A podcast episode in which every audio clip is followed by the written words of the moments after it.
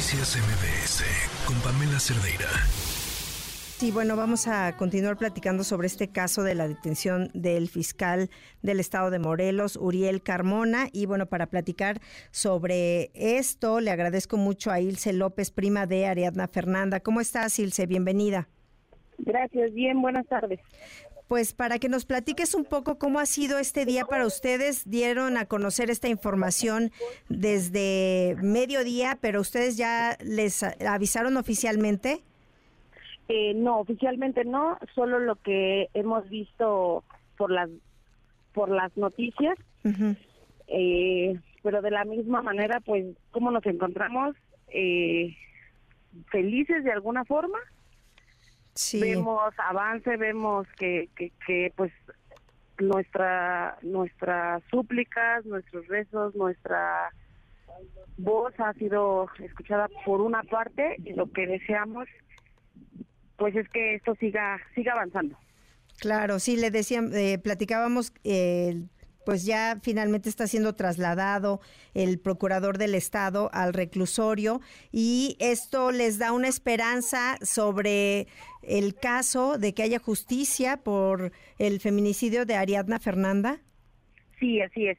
Yo creo que tarde o temprano todas las piezas eh, importantes y claves de del encubrimiento que, que hicieron hacia Ariadna están cayendo ahorita lo que deseamos y esperamos es castigo y castigo hasta las últimas consecuencias de, los actos, de las responsabilidades que cada uno de los participantes haya tenido en, la situación.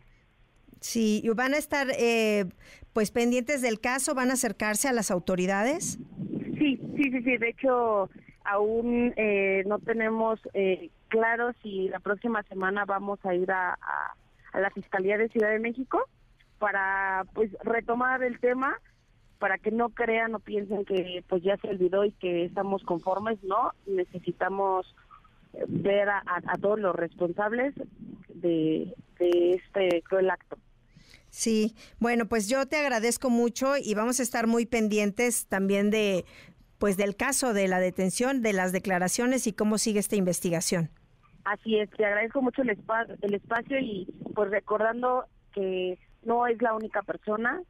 Esperamos de verdad que, el Señor pague por todas las injusticias que hizo, no nada más para el caso de Ari, para todas las, las personas que, que hay en Morelos, que fueron muchas personas que no han podido esclarecer sus casos y que estamos aquí al pie hasta donde debamos de llegar. Claro, ¿algo más que quieras eh, comentaros o pedir a las autoridades?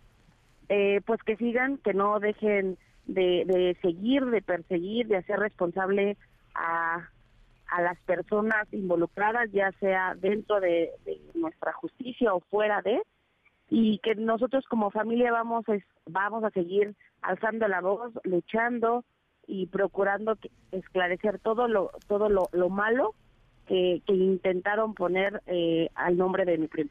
Claro, sobre todo esa, ese cambio de historia, ¿no? Así es. De, de lo que había sucedido originalmente. Efectivamente. Eh, el hecho de querer manchar su nombre, y hacerla, intentar hacerla responsable por, por lo que sucedió, cuando creo que todos vimos que las cosas no fueron como intentando, intentaron hacernos creer.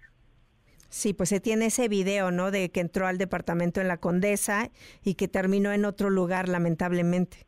Así es, efectivamente, eso como, como eh, el que casi casi ella llegó por sus propios medios o, por los actos que, que quisieron poner que ella había sido la causante de, de, su propia muerte. Pero no, la verdad es que la familia sabemos que las cosas no fueron así y seguimos aquí luchando y seguiremos pues, hablando y, y buscando formas para poder hacer que, la gente pague, pague por lo que hizo. Claro, pues Ilse López, te mandamos un abrazo solidario a ti y a tu familia y muchísimas gracias. Al contrario, bonita tarde, hasta luego. Noticias MBS con Pamela Cerdeira.